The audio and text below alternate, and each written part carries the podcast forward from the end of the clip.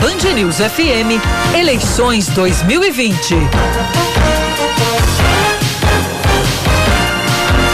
A gente segue com a nossa série de entrevistas com os candidatos à prefeitura de João Pessoa. Hoje é o nosso terceiro entrevistado, é o candidato do PT, Anísio Maia. Ele vai conversar conosco durante 20 minutos a partir de agora mas é, normalmente eu faço aos candidatos, como primeira pergunta, uma pergunta padrão, só que essa vai ser a segunda pergunta. A primeira pergunta, diante dos fatos, eu preciso saber logo do candidato Anísio Maia. Mesmo diante dessa intervenção da Executiva Nacional no Diretório Municipal do PT, candidato Anísio Maia, sua candidatura está mantida à Prefeitura de João Pessoa? Seu tempo começa a correr a partir de agora. Bom dia, seja bem-vindo à Rádio Band News. Está mantida a nossa candidatura sem nenhum problema. Essa medida não altere nada a questão jurídica, legal da candidatura. Trata-se apenas de uma manobra pirotécnica para causar dúvidas à opinião pública. Apenas isso. Quer dizer também que, inclusive, o nosso diretório municipal e a presidência do mesmo, Juscelia Figueiredo, para nós, petistas de João Pessoa, continuam sendo nossos dirigentes, continuamos reconhecendo a companheira Juscelia e todo o diretório como os únicos legítimos a representar os petistas de João Pessoa. Portanto, essa medida é inócua e serve apenas para tentar atrapalhar a nossa caminhada. Para mim, não vale de nada. Agora, a pergunta que é padrão a todos os candidatos que eu venho fazendo nessa série. Por que o pessoense, o eleitor de João Pessoa, deve votar em Anísio Maia para prefeito? Eu sou um político que comecei a minha caminhada muito cedo, ainda jovem, ainda no tempo da ditadura militar, quando participei dos movimentos pela democracia no Brasil. Fui inclusive perseguido, fui anistiado. Desde, desde esse tempo em diante, minha luta é sempre de um lado só, organizando sindicatos, associações, organizando o PT, a Central Única dos Trabalhadores. Depois deste período, participei com muita honra do governo do presidente Luiz Inácio Lula da Silva, onde ajudamos a formar o melhor governo da história do Brasil, reconhecido por toda a opinião pública. Participei dessa equipe no Ministério da Pesca, onde participamos do grande trabalho de inclusão, de, de inclusão social, que era meu sonho ter essa possibilidade. E depois me candidatei a deputado estadual e até esse momento estou ocupando esta condição, deputado estadual, na minha, no meu terceiro mandato.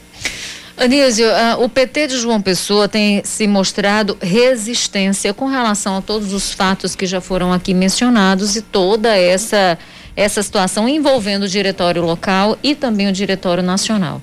Né? A, a questão da, da da dissolução do diretório. Eu conversava ontem com a Gilcélia Figueiredo por telefone e ela me dizia que o diretório foi eleito democraticamente, que a intervenção, intervenção processo violento não cabe. Pois bem, mas diante disso tudo, como é que você, como candidato, enxerga o apoio do PT Nacional e do próprio ex-presidente Lula a um outro candidato, a uma outra candidatura. É, o acusam de traição. E o senhor? Ninguém pode acusar de traição quem sempre lutou do mesmo lado, sempre do lado certo. Minha biografia é retilínea, eu tenho sempre o mesmo posicionamento. Estou do lado dos menores, luto contra a injustiça social, estou do lado da esquerda, do campo democrático progressista sem nenhum momento me afastar disso. Portanto, quem acusa Anísio Mar de traição tem que pensar bem direitinho. Mas na verdade, eu teria vergonha, eu teria vergonha se eu fosse um candidato e eu tivesse atrás de forçar outro partido a me apoiar. Eu não queria. Se eu fosse candidato e um diretório qualquer dissesse, olha, nós vamos intervir para apoiar você. Eu digo, pelo amor de Deus, eu faço não. Deixa como tá. É, é uma coisa muito antiquada, retógrada arbitrário, prepotente, você obrigar um partido a apoiar o outro. Isso não existe. Agora, quem pensou isso esqueceu uma coisa. Quem era acostumado, ainda é, a no Partido das Flores, dar ordem, mandar, fazer o que quer, sem nenhuma, sem nenhuma reclamação, não conhecia ainda o que era o PT. O PT, isso não se faz, isso é impossível, porque o PT é um dos partidos mais democráticos que existe no mundo. Mas não está acontecendo democracia agora. Não. No nosso diretório municipal, ela é total. No nosso diretório regional também é. Então, aqui as pessoas falam, aqui as pessoas discordam, aqui as pessoas têm direito a falar. Os filiados têm vez e voz de verdade. Vocês estão vendo um exemplo prático. Nós não nos curvamos a ordens nós nos curvamos a diretrizes democraticamente estabelecidas. Mas o que vem, de, assim o que está vindo de cima para baixo é uma ordem, não, candidato? Pois é, não nos curvamos. Está errado, está equivocado. Agora, eu, como eu, se eu fosse candidato e alguém me viesse oferecer um partido para me apoiar, obrigado, eu dizia, não me misture com essa coisa. Pelo amor de Deus, eu só quero voto espontâneo, voto feito a partir de uma conquista política. Então, é lastimar que tenha gente ainda no mundo dessa forma que quer conquistar votos desta, desta maneira. Nós estamos conversando com o candidato do PT à Prefeitura de João Pessoa, Anísio Maia, nessa série de entrevistas com os candidatos à Prefeitura de João Pessoa. Vamos agora falar do, seu, do, do, do que o senhor pretende fazer pela cidade, candidato. Uh, qual vai ser o primeiro. O senhor prim, assumi, imaginemos que o senhor assuma a Prefeitura dia 1 de janeiro, que o senhor seja eleito e assuma a Prefeitura dia 1 de janeiro. Qual vai ser a sua primeira medida enquanto prefeito? Olha, qualquer prefeito tem que fazer isso, não é só Anísio Maia um programa emergencial para combater os efeitos da pandemia. Os efeitos na área da saúde, que nós vamos ter aí um monte de gente precisando ser atendido, que estava represado, ainda está até o momento, em função da priorização ao atendimento da Covid, e uma ação no campo social e econômico, voltada principalmente para as pessoas mais carentes. Então nós temos que ter um plano de ação de obras nos bairros, pequenas obras direcionadas a pequenas empresas. Primeiramente, a prefeitura tem que concentrar sua ação nos bairros através de pequenas obras, centenas delas, para empregar um monte de gente que vai estar carecendo de emprego. Segundo, um plano de financiamento ousado, utilizando o Banco Cidadão, para termos à disposição pelo menos 50 milhões para disponibilizar para pequenas e médias empresas e desempregados que queiram entrar no mercado de trabalho. Por exemplo, uma pessoa está desempregada, quer comprar uma máquina para fazer uma, um pequeno negócio, uma outra pessoa tem um, um, uma pequena mercearia, está precisando de repor seus estoques. Então o Banco Cidadão tem que estabelecer uma grande linha de financiamento desburocratizada, não é essa como é hoje. Uma pessoa hoje passa seis meses esperando um financiamento, tem que ser coisa rápida e acessível.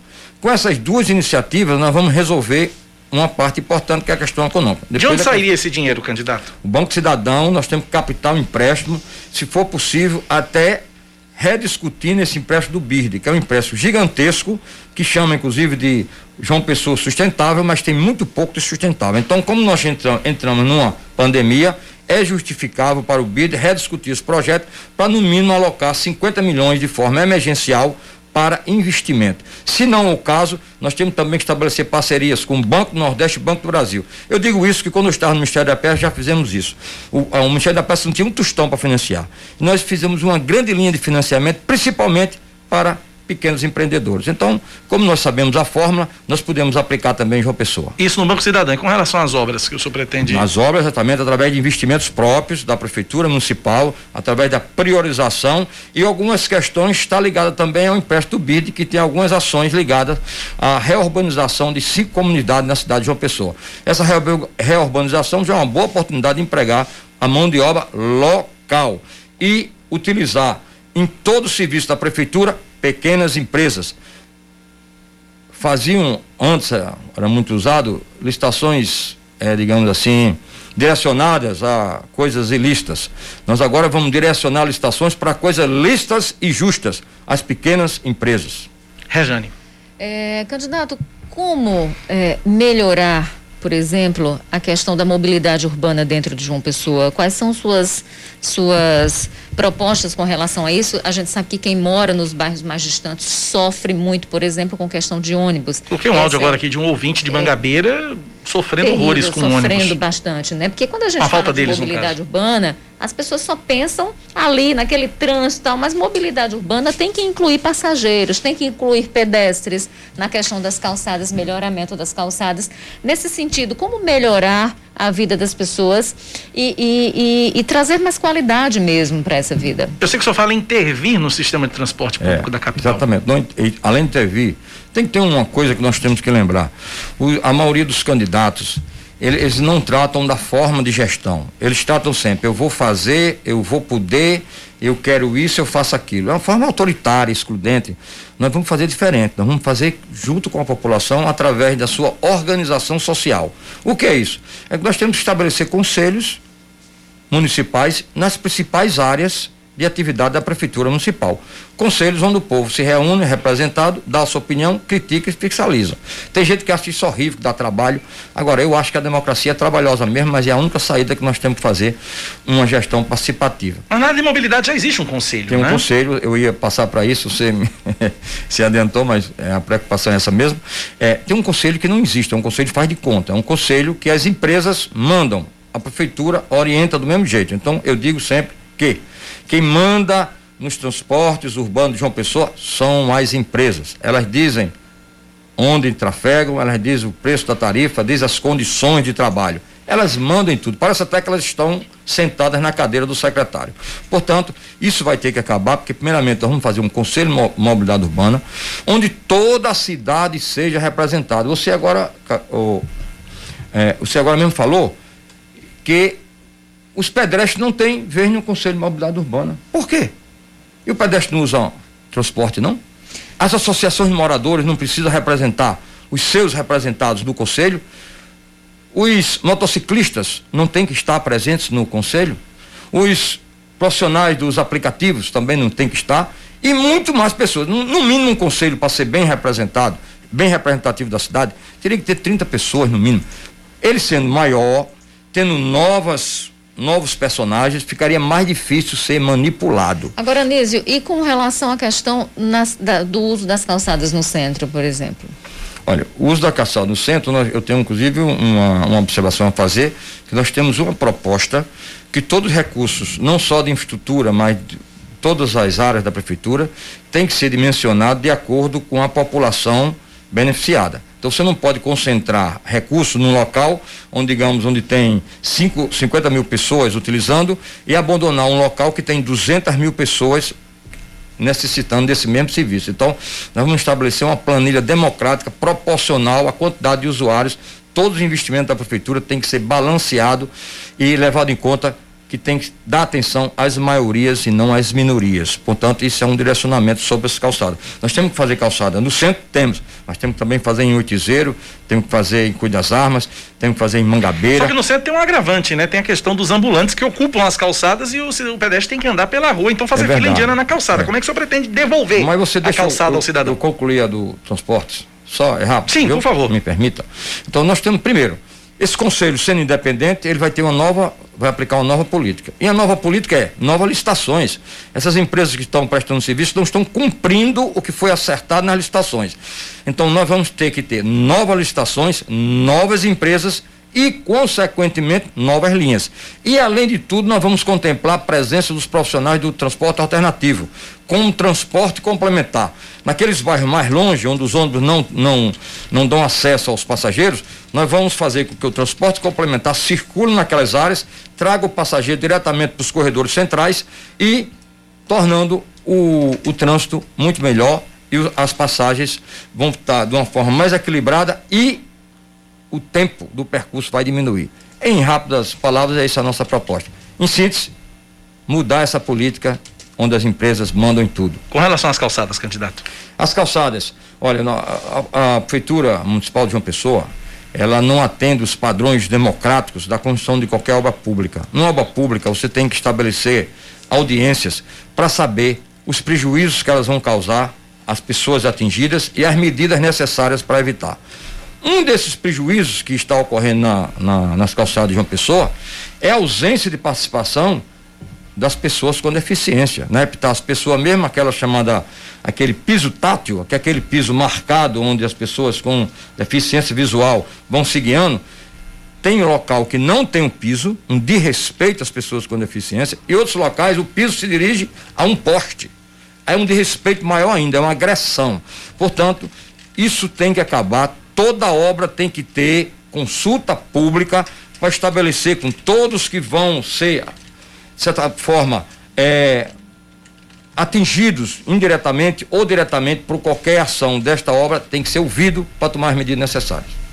Rejane, pergunta para o candidato Anísio Maia. E quando a gente fala das questões ambientais, Quais são suas propostas? Quais são suas preocupações com relação a isso? A gente tem uma cidade que a, a, população cresce, a cidade que cresce desordenadamente, a gente tem rios que estão sendo assoreados, áreas de preservação que estão sendo invadidas à mercê dos órgãos fiscalizadores. Quais são suas propostas? Você se recorda que eu, como deputado, travei uma luta grande denunciando Maneira Shopping, que aterrou o rio Jaguaribe diante da passividade da Prefeitura Municipal. Então, por que isso ocorreu? É porque o órgão ambiental de João Pessoa, eh, na sua maioria, são servidores contratados, indicados.